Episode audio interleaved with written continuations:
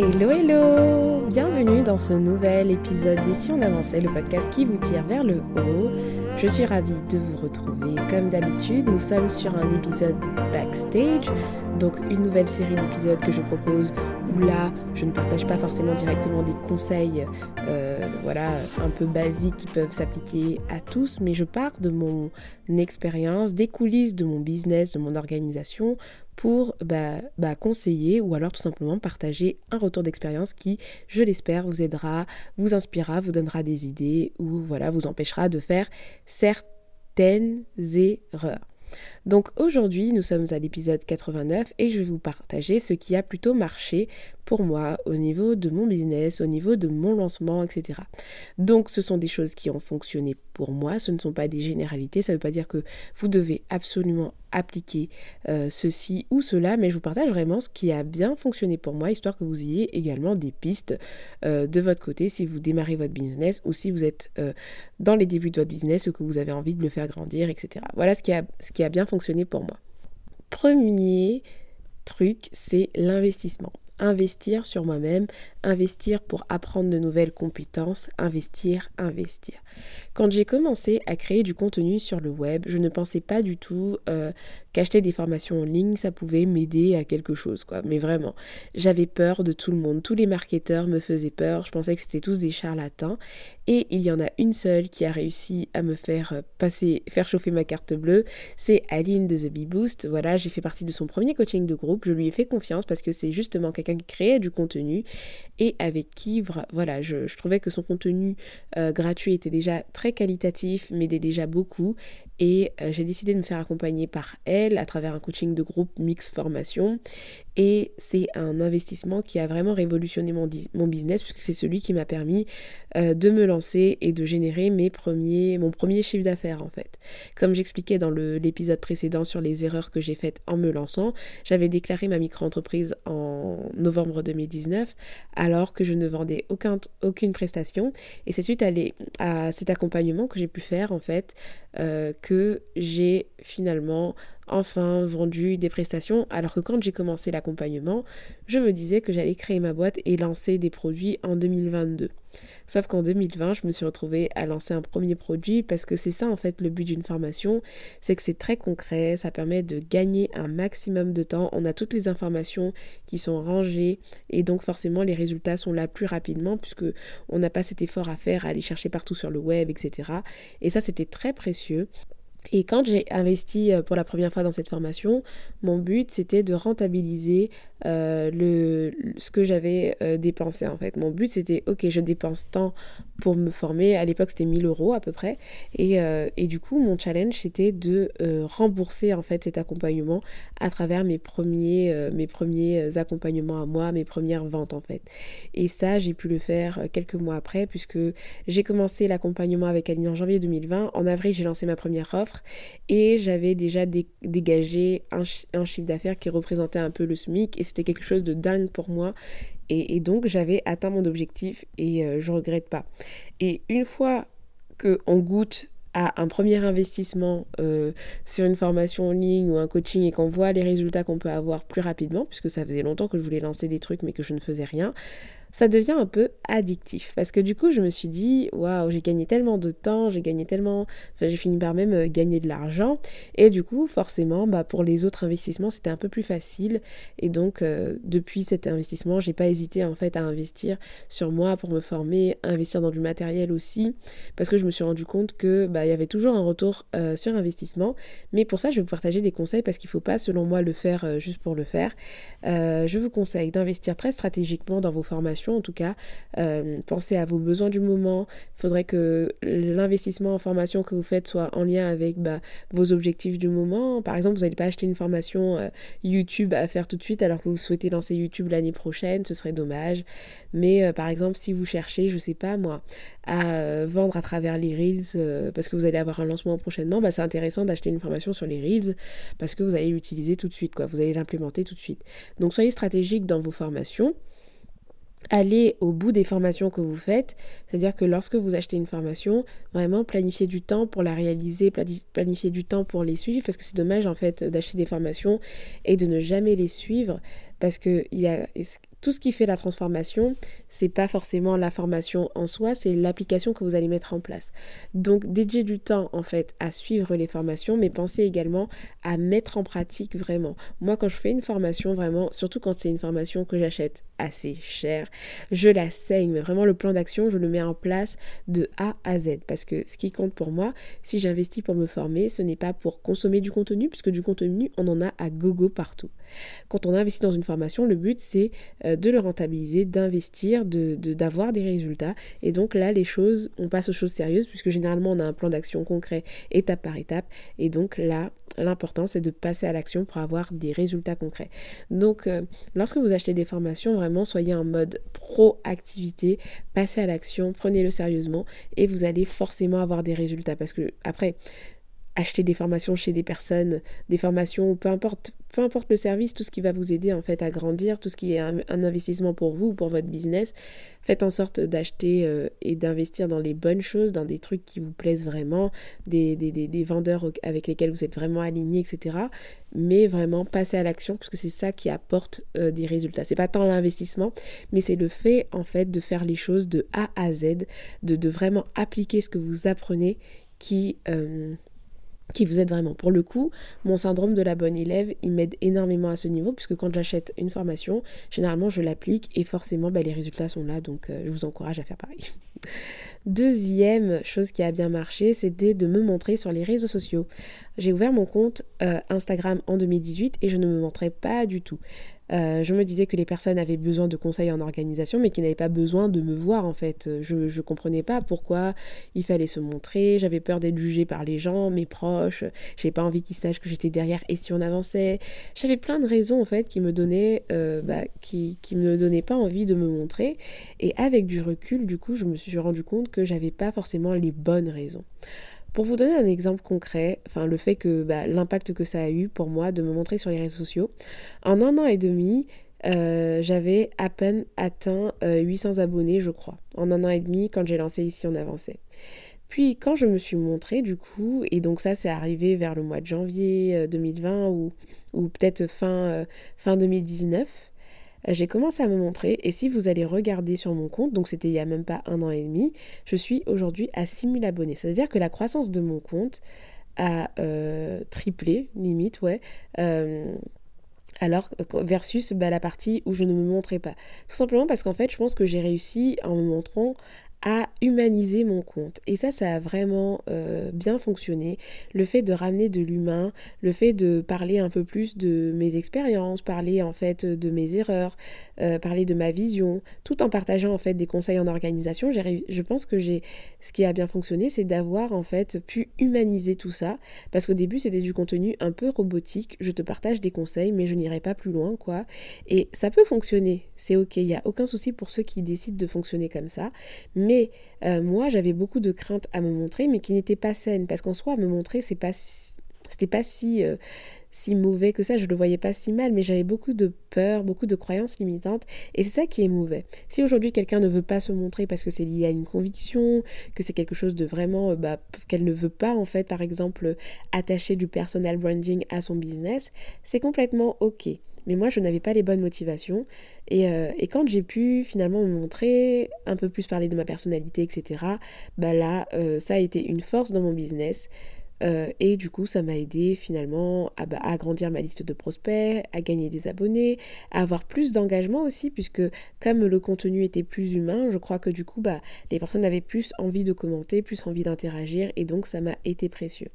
Et euh, ce qui m'a donné le déclic, c'est que j'avais regardé en fait euh, quelques vidéos en fait de, grands acteurs en fait de, du développement personnel, David Laroche, et puis un autre qui s'appelle David Bonhomme aussi, qui parlait du fait de se montrer, et vrai que David Bonhomme, il disait qu'en fait, quand on, se montre pour son business, il faut vraiment le voir comme un service et, et mettre son ego de côté. Et euh, voilà, et c'était quelque chose qui m'avait beaucoup parlé. Et depuis ça, j'ai eu un déclic et j'ai commencé progressivement à me montrer. Donc mes conseils, ce n'est pas une obligation, mais si vous, vous sentez que vous avez envie de vous montrer mais que pour les mauvaises raisons en fait vous êtes bloqué, allez-y progressivement. Et ce qui est beau, c'est que lorsque vous vous lancez progressivement, vous allez voir en fait qu'il n'y a pas mort d'homme. Vous allez peut-être faire une petite story, vous allez peut-être euh, montrer une photo de vous, je sais pas. Et petit à petit, vous allez vous rendre compte qu'il y a plus d'impact positif que d'impact négatif et ça va vous décomplexer. Donc euh, mettez votre ego de côté si c'est quelque chose qui vous tient à cœur commencer puisque ça porte vraiment des résultats. D'ailleurs, euh, je vais faire un sondage là à chaud pour vous. Euh, les comptes que vous suivez, généralement, euh, les comptes que vous préférez, on est d'accord que le plus souvent, vous connaissez un peu la personne, même si elle ne se montre pas, mais ce sont des comptes où les personnes sont un peu plus vulnérables, ils parlent un peu plus de leur expérience, parce qu'on est comme ça en fait, on aime le storytelling, on aime avoir en fait euh, des histoires, etc., pouvoir se retrouver euh, chez les autres et c'est complètement humain. Donc euh, humanisez votre, communication, quelle qu'elle soit, hein, sur YouTube, podcast, Instagram, newsletter, que vous vous montriez ou pas, rendez votre contenu humain. Je pense que ça aide. En tout cas, moi, ça m'a aidé. Troisième chose qui a bien fonctionné, c'est euh, de créer du contenu. Clairement, la création de contenu, euh, ça m'a permis de me faire connaître, ça m'a permis d'asseoir mon expertise et euh, de ne pas avoir forcément à prospecter puisque c'est quelque chose qui est compliqué quand on ne s'y connaît pas. Et moi, la majorité de mes clients viennent de la création de contenu. Quand je parle à mes proches qui ne connaissent pas, qui ne connaissent pas un peu le marketing, ils peuvent trouver ça étrange, mais tu donnes plein de conseils gratuitement, etc. Comment tu fais pour avoir des clients? Bah aujourd'hui, franchement, aujourd'hui, c'est euh, la majorité de mes clients viennent de la création de mes contenus. Et ce qu'il faut vous dire, c'est que dans la création de contenu, lorsque vous partagez du contenu, il y a beaucoup de quoi, il y a beaucoup de pourquoi, mais il y a rarement tout le process étape par étape.